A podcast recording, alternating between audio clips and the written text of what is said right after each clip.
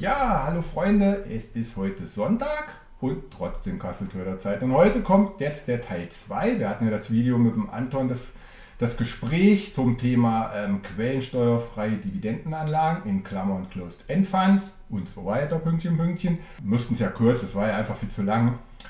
Ja, jetzt wie gesagt, ähm, der zweite Teil. Heute kommt auch kein, kein Schlussspann mehr in dem Sinne, sondern wenn das Gespräch zu Ende ist, ist das Video auch zu Ende. Da kommt noch ein bisschen Musik und dann sehen wir uns aber nächsten Woche Donnerstag in alter Frische, wie gewohnt. Ja, ich sag mal so, ich lege den Disclaimer rein und dann wünsche ich euch viel Spaß mit dem zweiten Teil und danach einen schönen Sonntag. Bis gleich.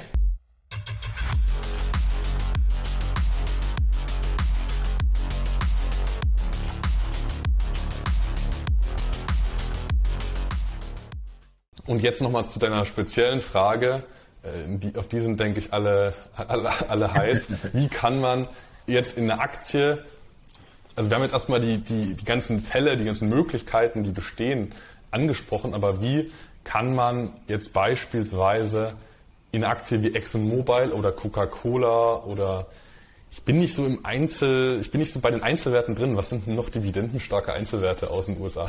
Boah, Dividendenstarke, ja, eine Altria, wenn es hoch sein soll. Ne? Altria, genau. Äh, bestehendes Geschäftsmodell, die müssen nichts mehr investieren, deswegen die hohe Ausschüttung. Sowas. Also einfach mal so breit gestreut, weil dann viele denken, äh, ich ja auch, ne? so, mh, hm, nur diese Special-Themen möchte ich ja auch nicht abdecken.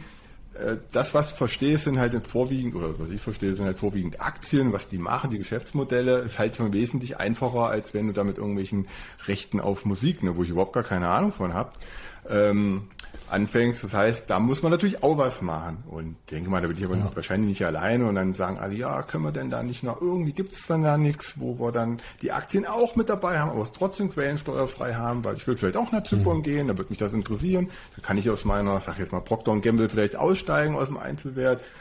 Ne, und äh, es über so, eine, mhm. so einen CEF vielleicht abbilden. Ja, wenn man da mhm. irgendwie eine Möglichkeit hat, ist das schon schön. Also, also grundsätzlich dieser, also dieses, also es ist das richtige, es ist das richtige Gefühl, dass man nicht nur in irgendwelche Spezialitäten gehen sollte, genau. um quellensteuerfrei aufgestellt zu sein. Das ist erstmal die richtige Herangehensweise. Ähm, also wenn man, also um es kurz zu fassen, wenn man will, kann man alles abdecken, also nahezu alles abdecken in quellensteuerfrei oder zumindest optimiert. Mhm. Also aktienmäßig, was so Standardaktien angeht, geht beispielsweise Australien ganz äh, relativ entspannt, geht Neuseeland, äh, Large Cap Aktien ohne Probleme.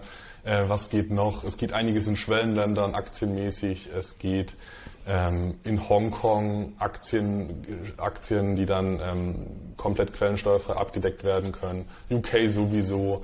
Ähm, und das ist erstmal relativ, relativ einfach.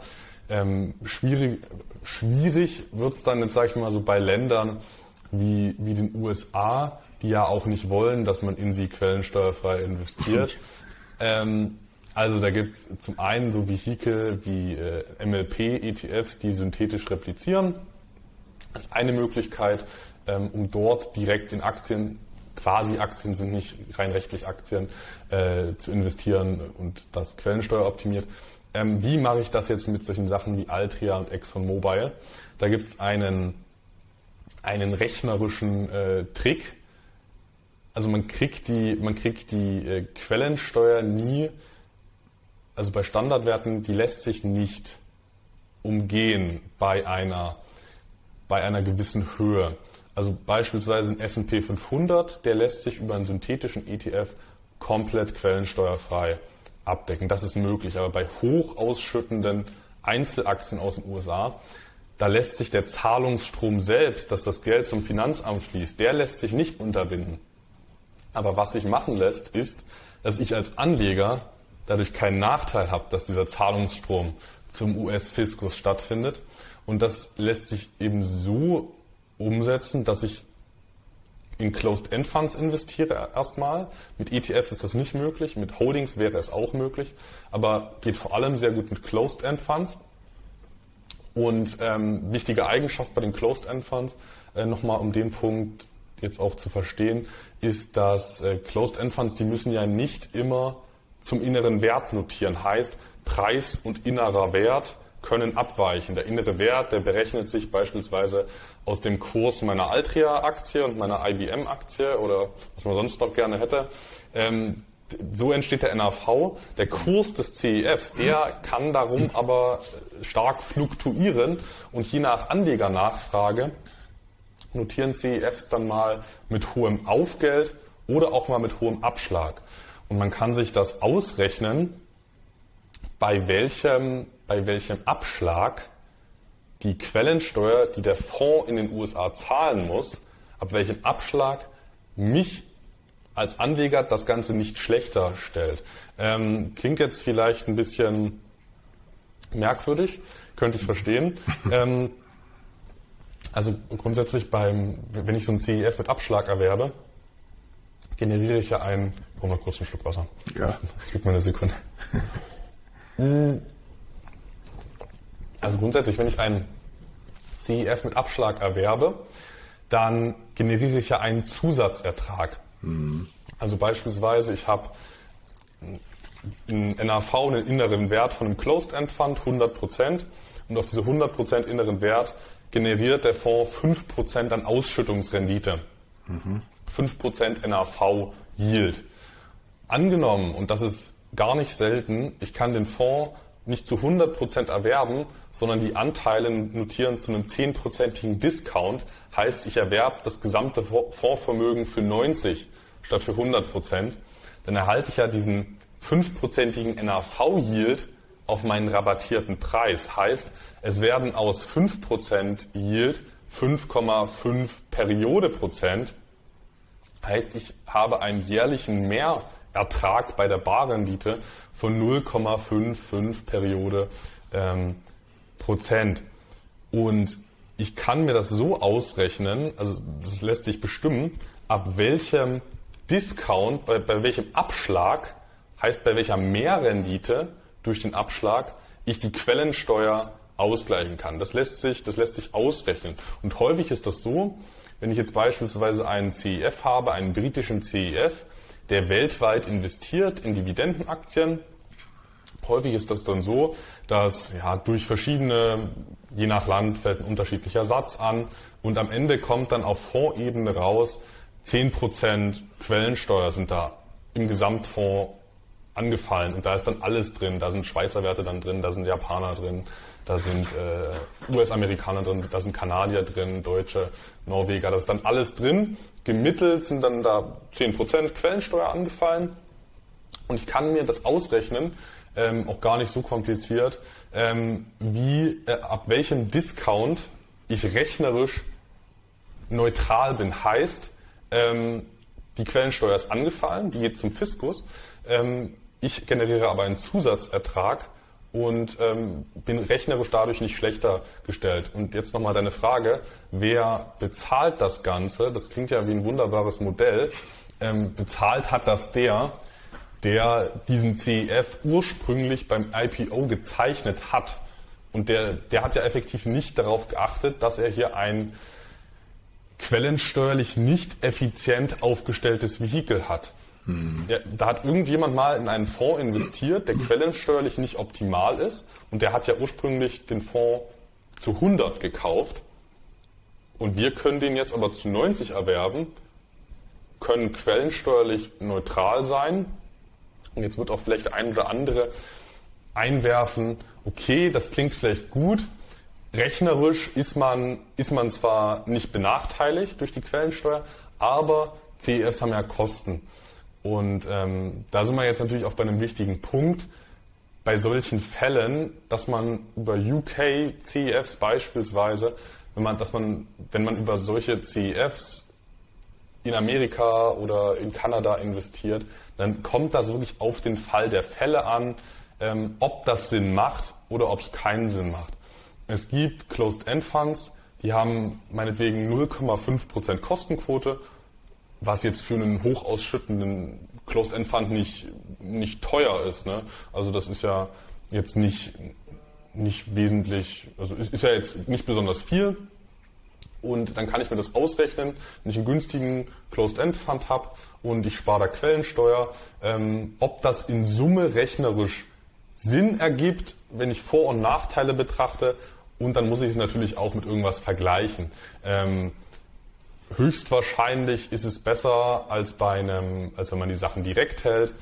Unter Umständen ist es auch günstiger, als wenn man es über einen ETF hält. Kommt aber ganz drauf an. Man kann halt, ähm, angenommen, es fällt Quellensteuer an bei einem Fonds und der hat recht hohe Kosten. Wenn ich den aber dann zu 20% Discount erwerbe, kann das sein, dass mir dieser Discount sowohl die Quellensteuer ausgleicht, als auch die Kosten ausgleicht. Also das sind dann Fall, Fallentscheidungen, um aber einen Strich drunter zu ziehen. Es lässt sich eigentlich die ganze Welt abdecken, es lassen sich Standardwerte abdecken ähm, und das auch so, dass man als Anleger durch die Quellensteuer keinen Nachteil erleidet. Super. um es jetzt, jetzt mal auf den Punkt zu bringen.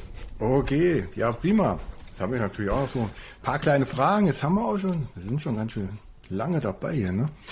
Ähm, was ich gerne mal wissen möchte, CFs sind ja gehebelt oder nicht alle sind gehebelt oder manche hebeln sich einfach nicht, aber die können ja, ich weiß gar nicht, bis wie viel, bis 30, war das bis 30 Prozent hebeln? Das, das ist, das ist, je nach, je nach Land ist das unterschiedlich. ja, ist das dann nicht irgendwie ja, riskanter? Also ich meine, irgendwie müssen ja auch die, die, die Dividendenhöhen ja, die Barrenditen irgendwo herkommen. Ne? Also wenn du da 10% hast, das kriegst du ja wahrscheinlich nicht so aus dem Stegreif mal eben hin.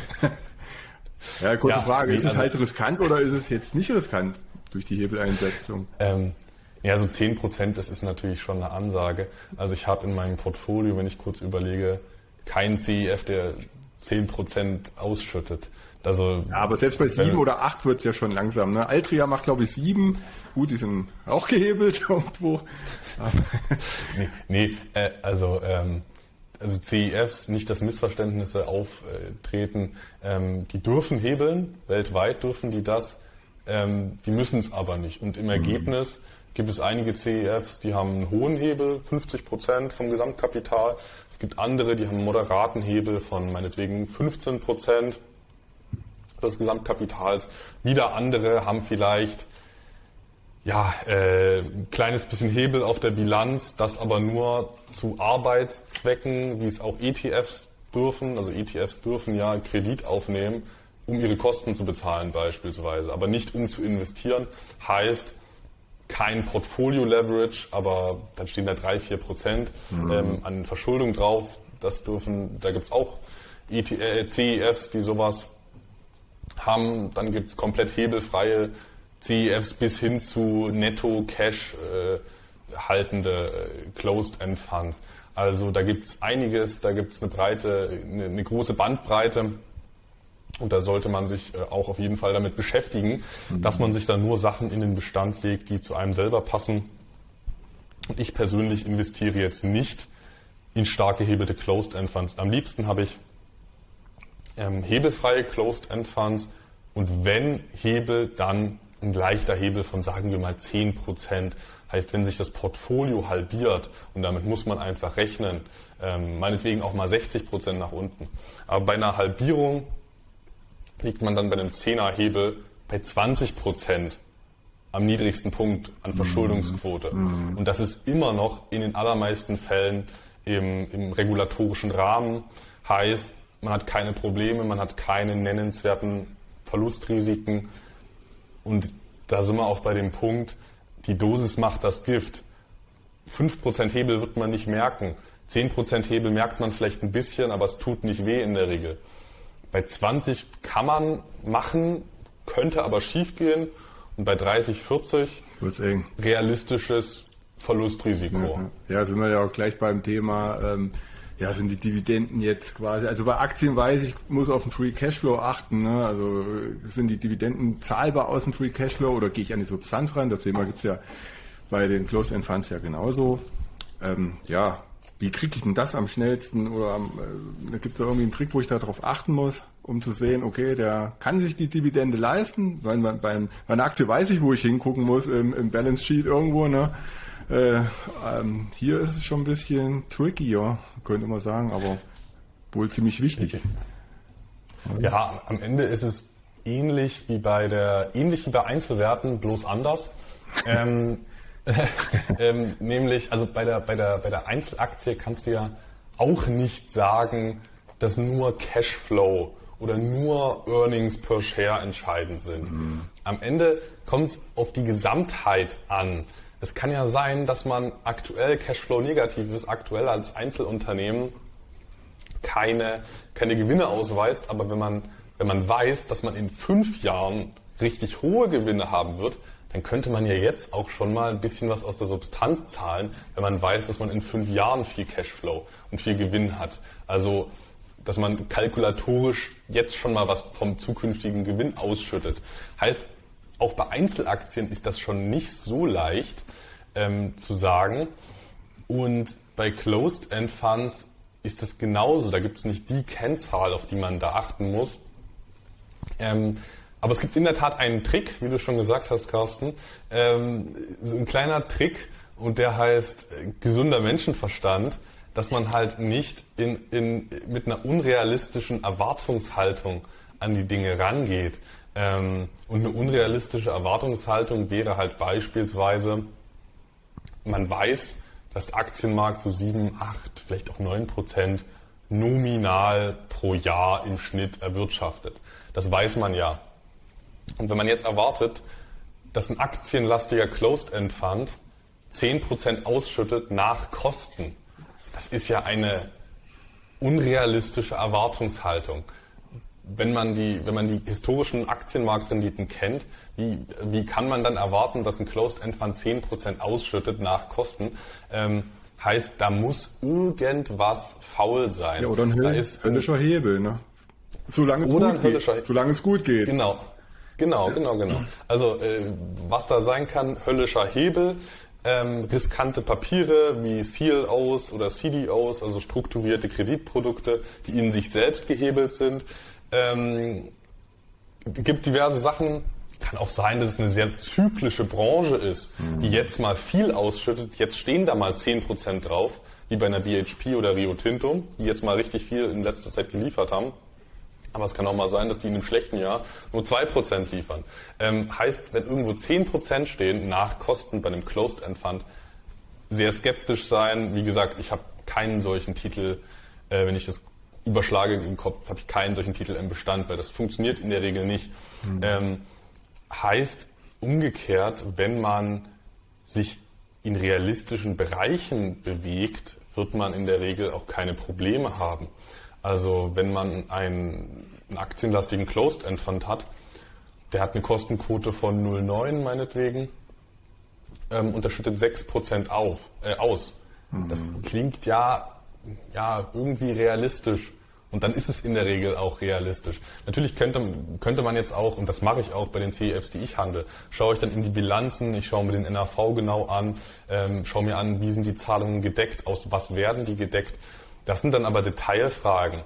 Du kannst 99 Prozent von irgendwelchen Problemfällen und ich meine, Substanzzahler sind eine Minderheit, unter 10 Prozent aller Closed-End Funds. Aber wenn man sie hat, ist es blöd. Ähm, und, äh, aber 99 Prozent dieser Problemfälle kannst du dadurch aussortieren, dass du eine realistische Erwartungshaltung hast. 10 Prozent nach Kosten ist eine unrealistische Erwartungshaltung, 6 Prozent nach Kosten bei einem aktienlastigen Portfolio klingt irgendwie plausibel. 6% bei deutschen Staatsanleihen klingt nicht plausibel. Ähm, und, und, und durch gesunden Menschenverstand, da geht da eine ganze Menge. Ja, ja. Ähm, im, also das ist wie mit allem, ne? wenn, man, wenn man zu viel will, dann fällt man häufiger mal auf die Nase. Das ist ja ist das gleiche wie mit ETFs und Einzelaktien auch. Also ich meine, ein ETF, ich weiß nicht, ob du den, ob du den Global X Super Dividend ETF kennst. Nee, aber da habe ich schon öfter was von gehört. Also ich bin Gott sei Dank nicht drin. Der ging ja, glaube ich, nur von links oben nach rechts unten, ne? für lange Sicht. Genau, und das ist auch so ein Beispiel, zu viel gewollt. Wenn du halt 10% pro Jahr ausschüttest, hm. das, das ist mehr als historische Aktienmarktrendite. Ja. Äh, und das nach Kosten, das, das stimmt irgendwas nicht. Das stimmt. Und die Quittung kommt dann halt auch. Definitiv, über kurz oder lang. Ja, ich würde sagen, eine ein Thema ja wir noch ein kleines, bevor wir dann nochmal zu den Zuschauerfragen kommen, weil dann sind wir irgendwo bei einer guten Stunde. Ich denke, dann reicht's, oder? Damit, damit das auch noch hochgeladen werden kann am Ende. Also was wir jetzt, ich, ich, weißt was, was jetzt nochmal interessant wäre als so kleine, naja, was heißt Schlussfrage, es kommen ja gleich noch Fragen. Äh, die Ausschüttungsrendite, wenn wir davon ausgehen, dass die im Schnitt 4, 5, 6 Prozent sind. So, jetzt wissen wir ja alle, äh, die FED erhöht schön die Zinsen und ich habe dich ja auch schon darauf angesprochen, wie sieht's denn eigentlich aus, wenn wir mal irgendwann bei 5% sind, meinetwegen, ähm, könnte ich mir da eigentlich auch Staatsanleihen hinlegen, ne? für eine schöne Verzinsung. Oder die T-Bills, diese, diese hochliquiden oder ja mit fünffach A gerateten äh, Schuldscheine der US-Regierung für, für was sind die eigentlich alles? Für, für Schulenbau und, und, und Autobahnen und so weiter. Ja, ähm, ist es denn noch attraktiv jetzt meinetwegen in, in den Closed-End Funds zu investieren, wenn ich jetzt eigentlich auch schön in Anleihen gehen könnte? War ja für mich auch so ein Thema. Ja, das ist eine ganz, ist eine ganz wichtige Frage, weil ich, ich, man kriegt es ja auch aktuell so in der, in der Finanzcommunity mit. Ne? Alle freuen sich jetzt mhm. über, die, über die Zinsen, jung und alt freut sich über den Zins. Der Zins ist der neue Zins. ähm, und ich halte es ehrlich gesagt für einen extrem, extrem giftigen Köder, diese, diese äh, Zinsen. Weil, okay. oder, oder, zumindest kommt drauf an, kommt drauf an, was man für eine Zielsetzung hat. Ähm, also will man Geld einfach nur parken, möglichst sicher, ähm, dann kann es beispielsweise, und es soll nominal erhalten bleiben, das Geld, und vielleicht kommt noch nominal ein bisschen was dazu. Dann hat man jetzt natürlich neue Anlagemöglichkeiten, wie beispielsweise deutsche Staatsanleihen oder Tages- und Festgeldkonten, kann man bestimmt schon wieder ein Prozent in Euro generieren. Wenn man sich noch Fremdwährungsrisiko dazu holt, kann man noch mehr generieren. Aber ich sag mal so, ähm, ein Jahr äh, T-Bill Yield wären jetzt schon aufgefressen nach dem letzten Monat durch einen Währungsverlust. Also ähm, ja, äh, gut, es gibt auf jeden Fall wieder, wieder, wieder äh, Zinsmöglichkeiten und für den, der einfach nur Geld parken will, ist das natürlich potenziell interessant. Es gibt aber auch Anleger, wozu glaube ich auch du gehörst und ich gehöre ganz sicher dazu, die nicht nur Geld parken wollen, sondern die real Geld verdienen wollen, bestmöglich nach Inflation müssen, müssen. oder ja, ich finde, und, und selbst wenn man es nicht komplett ausgleicht, Inflation, dann wenigstens so viel wie möglich davon ausgleichen. Ähm, und, und für Anleger, die einfach real Geld verdienen wollen, sind diese klassischen Zinsinvestments noch unattraktiver als zu Nullzinszeiten, weil in Corona, äh, im Shutdown-Crash, da gab es keine Inflation und 0% Zinsen, vielleicht auch mal leichte Minuszinsen. Und jetzt hast du ähm, 1% oder 2% äh, auf irgendeinem Euro-Festgeld oder Tagesgeldkonto, aber hast 10% Inflation. Das ist eine für realwertorientierte Anleger viel unattraktivere Lage. Heißt, ähm, wenn du echtes Geld verdienen willst oder zumindest das Potenzial, ähm, dann macht es weiterhin extrem viel Sinn, in beispielsweise Closed-End Funds, aber auch normale Aktien oder auch die üblichen Investments, die davor attraktiv waren, die sind jetzt nicht unattraktiver. Ähm, und gut, wird vielleicht auch der ein oder andere einwerfen, ähm, dass man dieses Jahr mit Aktien Geld verloren hat und äh, Buch, Buchverluste. Aber das halte ich, wie gesagt, für, für einen giftigen Köder, jetzt, ja, sich jetzt zu freuen über die nominale Stabilität und die 1% Zinsen oder 2% Zinsen ähm, früher oder später werden die Aktien das oder aktienähnliche Investments werden das um Längen schlagen unter hoher Volatilität. Aber es wird viel besser laufen langfristig und muss man sich wirklich überlegen, was man will. Und ich glaube, du bist gut aufgehoben, dein Geld jetzt nicht in festverzinsliche zu Ja, ich habe mich ja da dann mal wirklich mehr oder weniger äh, gehalten oder orientiert, sagen wir mal. Ähm, ich habe das, ich mache das mit den T-Bills natürlich wegen dem Optionsdepot, weil die meisten wissen ja, dass bei Interactive Brokers nur 20.000 Euro noch abgesichert sind vom Cashbestand. Da finde ich es halt top. Kriegst noch ein bisschen was, zumindest wird die Inflation ein bisschen abgedämpft, sagen wir mal so rum.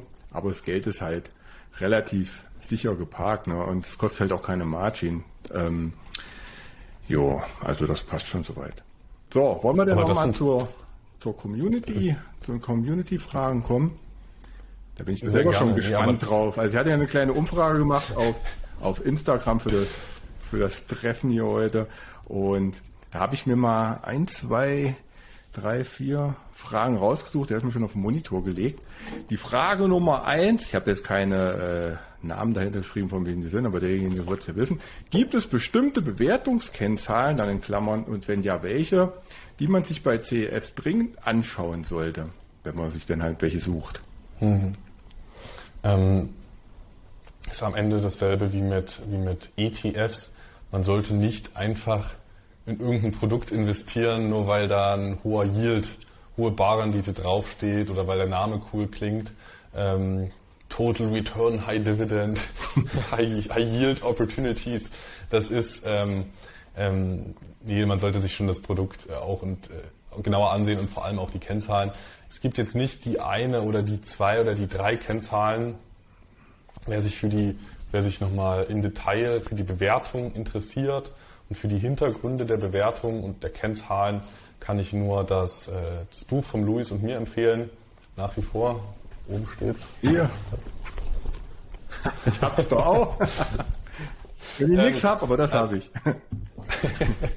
nee, ähm, nee, genau, also ich meine, da äh, ist jetzt auch nicht äh, zu, zu kommerziellen Zwecken von mir. Ja, aber ich verlinke es trotzdem also, nochmal unten in der Videobeschreibung, ne? muss ich ja mal dazu sagen. Ein kleiner also, Affiliate-Link muss mal sein. Da, da, verdienst du als Affiliate mehr als ich dran. Echt? Nee, das, also ich. Okay.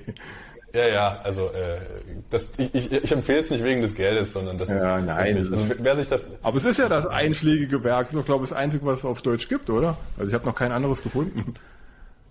Ähm, genau, auch, und auch international gibt es kein Closed-End äh, Closed Fund Buch, was mhm. international Closed-End Funds betrachtet.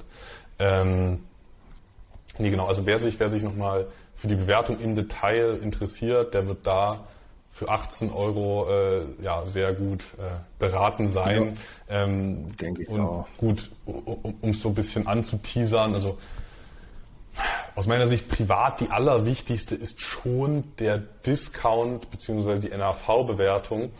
Ähm, natürlich kann man nicht einen Closed-End-Fund kaufen, nur weil der sehr niedrig bewertet ist, einen sehr hohen Discount hat. Das ist natürlich nie das alleinige Kriterium, aber du kannst beispielsweise, wie wir es heute auch besprochen hatten, kannst eine Quellensteuer über einen Discount ausgleichen. Du kannst hohe Kosten über einen hohen Discount ausgleichen. Äh, du kannst Managementfehler über einen entsprechend hohen Discount ausgleichen. Heißt, nicht so guter Fonds kann durch einen sehr hohen Discount also, wieder sehr attraktiv werden und ein richtig guter Fonds kann durch einen Aufschlag kaputt gemacht werden, werden ja. weil, man, weil man dadurch kontinuierliche Underperformance erzielt. Ja, ähm, also auf eine, das, äh, auf eine Aktie wäre es jetzt übertragen, kauf das Ding unterm fairen Wert. So könnte man es ja fast übersetzen, oder?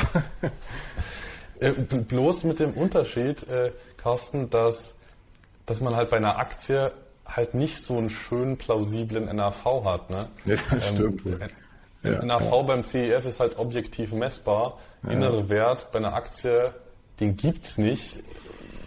Den gibt's, den gibt's ja effektiv nicht, sonst wäre die Aktie ja da schon. Ja, ja, so ist es.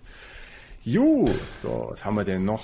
Ach, vom Kollegen hier, den kenne ich auch. Hat es Vorteile, wenn man als Kapitalgesellschaft, also eine GmbH in Deutschland, in quellensteuerfreie Anlagen investiert? Hm. Ähm, an der Stelle nochmal der Hinweis, ich bin kein Steuerberater, ja. betreibe keine Steuerberatung. Nur die private Meinung hier.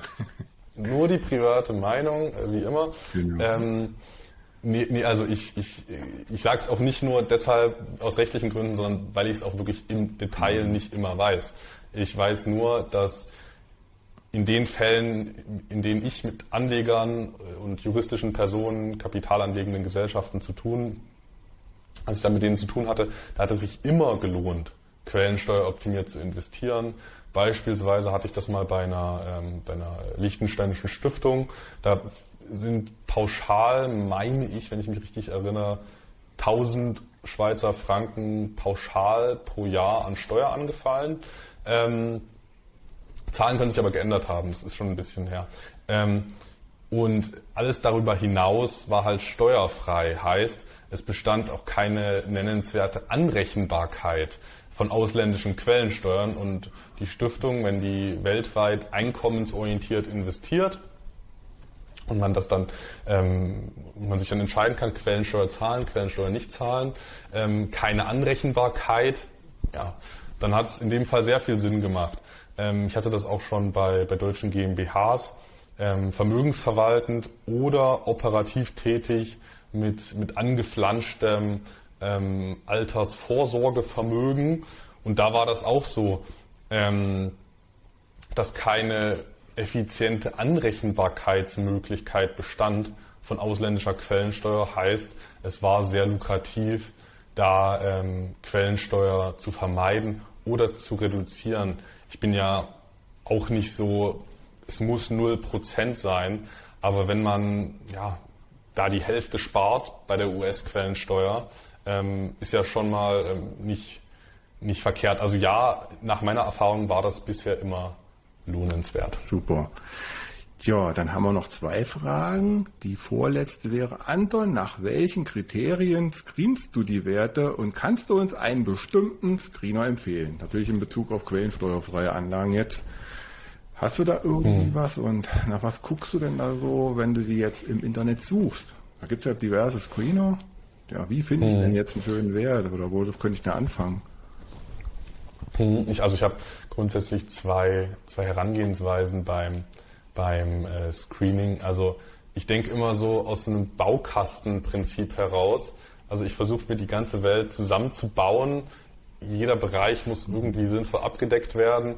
Und dann stelle ich beispielsweise fest, die USA muss noch abgedeckt werden. Und dann schmeiße ich halt einen Screener an und suche nach einem entsprechenden Papier. Oder gibt auch den umgekehrten Fall, dass ähm, ja, ich auf, ein, auf, irgendwelchen Umwegen auf ein Papier aufmerksam werde, was interessant sein könnte. Ähm, also das sind so die grundsätzlichen Herangehensweisen. Und ähm, wie man jetzt auf solche, wie, ich sie dir beispielsweise auch geschickt hatte mal in einer Excel-Datei, wie man jetzt auf solche mhm. Investments kommt, ähm, ganz unterschiedliche Möglichkeiten. Zum einen ist da vor allem ähm, der, der, der CEF-Screener für den britischen CEF-Markt interessant. Äh, da gibt es äh, trustnet.com und da gibt es äh, von, dem, von dem internationalen Interessensverband von ähm, Management, Fondsmanagementgesellschaften, von der AIC Alliance ähm, gibt es einen, einen CEF-Screener und der deckt auch ähm, ja, UK, Jersey, Guernsey und noch ein paar internationale mhm. sind da enthalten. Und in den beiden Screenern wird man, also die sind fast deckungsgleich, aber AIC Alliance finde ich fast noch besser. Ähm, da findet man fast nur komplett quellensteuerfreie Closed-End Funds, aber quellensteuerfrei in Bezug auf den Fonds selbst. Ob der dann auf Fondsebene Quellensteuer hat, mhm. das ist dann eine Detailfrage. Okay. Ja. Ähm, aber das ist erstmal so eine Anlaufstelle und wie man jetzt zu, zu ähm, Holdings kommt beispielsweise, gibt es ja auch viele quellensteuerfreie, die finde ich dann eher über Einzelaktien-Screener, weil das ja formal Aktiengesellschaften sind und dann muss man halt aufwendig im Detail gucken, was machen die, haben die ein Geschäft, ein operatives oder sind die nur, ähm, ja, sind, sind die nur ja, am Kapitalmarkt aktiv eigentlich? Super. Ja, dann haben wir jetzt noch die 100.000 Dollar Frage ganz am Ende. Wird es einen Fonds mit 6 bis 9 Prozent Ausschüttung von dir eines Tages mal geben? Können wir uns auf irgendwas freuen? Wird's da, ist da was geplant? Ja, es kommt darauf an, wie viel du bereit bist zum Start. Ah, ich ziehe alles ab hier aus meinen, dann. alles zu dir. Habe ich, hab ich, hab ich von der Backe. Ja, das, äh, nee, also ähm, Spaß beiseite. Ich habe ich hab die Frage schon mal, schon ein oder anderes Mal bekommen ähm, und deswegen habe ich auch mal drüber nachgedacht, ob das in Frage kommt. Der Punkt ist nur der, dass so ein Fonds unglaublich teuer ist mhm. Und da hat man selbst noch keinen Cent damit verdient. Das muss man ja auch nicht unbedingt immer Geld verdienen, aber allein um allein um die Fondsgesellschaft die ganzen Wirtschaftsprüfer und Anwälte zu bezahlen, denen, die, die Depotverwahrstelle, das ist alles so unglaublich teuer, mhm. dass sich sowas ja erst ab 100 Millionen und aufwärts lohnt. Und ich meine, du kennst ja auch die deutschen Fondsmanager-Größen. Und wenn man dann sieht, dass die mit so einer Reichweite nur so ein paar hundert Millionen zusammenbekommen mhm. und das reicht dann vielleicht zum Kostendecken, also wo, also, äh, wenn, wenn, wenn, ich die Reichweite von einem Andreas Beck irgendwann haben soll, dann überlege ich es mir nochmal. Super. Naja, gut, dann könnte ich ja als Überleitung sagen, okay, das, das dauert vielleicht noch oder wird nichts, aber wenn die Leute nicht weiter wissen, so wie vielleicht ich, dann kann man sich vielleicht auch vertrauensvoll vielleicht an dich wenden. Oder die Möglichkeit gibt es ja dann vielleicht, mache ich mal eine kleine Werbung. also, ne, das denke mal, das also, geht, oder? Ja. Das geht doch klar. Wenn sich da mal ja. irgendjemand ja. sagt, ich brauche da mal Hilfe. Also ich, ich habe grundsätzlich so zwei Angebote, in denen ich Anleger unterstütze. Das ist zum einen Mitgliederbereich. Hm. Das ist aber eher so ein, da, da stelle ich eher meine eigene Strategie vor, in der ich vor allem mit Closed-End Funds arbeite. Aber das ist eben nicht Schwerpunkt quellensteuerfrei. Da sind viele quellensteuerfreie Investments enthalten. Ähm, aber das ist nicht der Schwerpunkt. Und ähm, ich arbeite auch mit einigen Anlegern zusammen, die äh, quellensteuerfrei komplett investieren. Heißt, wenn irgendwo Bedarf ist, kann man gerne mal eine Mail, ja. eine Mail schreiben. Aber ganz wichtig, ich äh, keine, Anlage keine Anlageberatung und keine Vermögensverwaltung. Das haben die Leute jetzt, das haben die bestimmt jetzt auch verstanden. Nein, es muss ja auch nicht unbedingt auf quellensteuerfrei sein. Aber es ist ja auch schön, wenn du manchmal sitzt du da, ach, ich will das auch gern machen, wo fange ich da an? Klar, du kannst das Buch lesen, aber wenn jemand nochmal, der dich äh, hast, der dich ans Händchen nimmt, das können ja auch USCF sein oder weiß der Geier irgendwie was, ne, wo, du, wo man dann schon gut bei Hilfe braucht oder gerne hätte, dann ist das wahrscheinlich nicht schlecht, wenn äh, ich denke mal, die Leute, die fanden das schon ganz ganz schön heute und ich weiß auch, dass da Bedarf ist und nicht jeder nur mit Einzelaktien da äh, rumdüsen will den ganzen Tag. Ja, ich würde sagen, wir sind bei drei Uhr, sind schon ganz gut hier in der Zeit, dass wir vielleicht jetzt hier Gute erstmal... Stunde. Bitte? Gute Stunde. Ja, gute Stunde. Ähm, dass wir vielleicht jetzt hier mal einmal einen Cut machen und ich denke mal, das ist richtig, kommt richtig gut an bei den Leuten. Und ja, ich würde erstmal sagen, vielen, vielen Dank, Anton, dass du bei mir warst oder bei uns auf dem Kanal. Und ja, ich werde berichten, wenn hier Feedback kommt, werde ich direkt durchleiten. Alle Links äh, zu Antons Mitgliederbereich und auch nochmal zu dem schönen Büchlein hier packe ich unten in die Videobeschreibung rein. Muss natürlich mal so ein bisschen Amazon-Werbung hier auch nochmal für mich machen. Ne? ähm, ja, also wie gesagt, vielen Dank, Anton, dass du da warst und war halt mal ein anderes Video heute. Und ja, ansonsten sehen wir uns nächste Woche Donnerstag in alter Frische und dann sage ich erstmal bis dahin. Ciao, ciao. Jo. Und dann sind wir durch. Oder? Danke, Carsten. Freue ich mich, äh, dass ich bei dir, bei euch zu Gast sein durfte. Bitte, bitte. Ähm, hoffe, dass ich da ein bisschen Licht ins Dunkel bringen konnte und ich hoffe, dass ich mich mehr ich hoffe, dass ich dann nicht mehr Verwirrung gestiftet habe, als aufgeklärt habe. Ja, und äh, es ging schon ein bisschen wenn, wenn, gut rein ins Thema, aber ja gut. Einmal mit befassen muss man sich. Optionshandel lernen wir auch nicht innerhalb von drei Tagen. Da muss man einmal durch und am Ende ist man dann froh, dass man sich mit befasst hat, wahrscheinlich, nehme ich mal ein. Also und das, das, das sowieso, das zahlt sich am Ende aus, mhm. äh, gerade bei höheren Summen. Ähm, gut ein halbes Prozent gespart, bei 50.000 Euro investiert im Kapital an Quellensteuer. Das ist jetzt natürlich nicht das Ding, aber je höher das Volumen, desto höher sind dann die ersparten Summen. Also das kann schon Sinn machen. Und wenn ich doch mehr Verwirrung gestiftet habe, als aufgeklärt habe, dann können wir ja nochmal die auftretenden Fragen noch Genau, da machen wir nochmal ein Treffen hier. Okay, dann würde ich an dieser Stelle sagen, nochmal vielen Dank fürs Zuschauen und ne, an Anton nochmal danke und dann sehen wir uns nächste Woche. Bis dahin, ciao, ciao. So. Mach's gut, Carsten. Ciao. Ciao.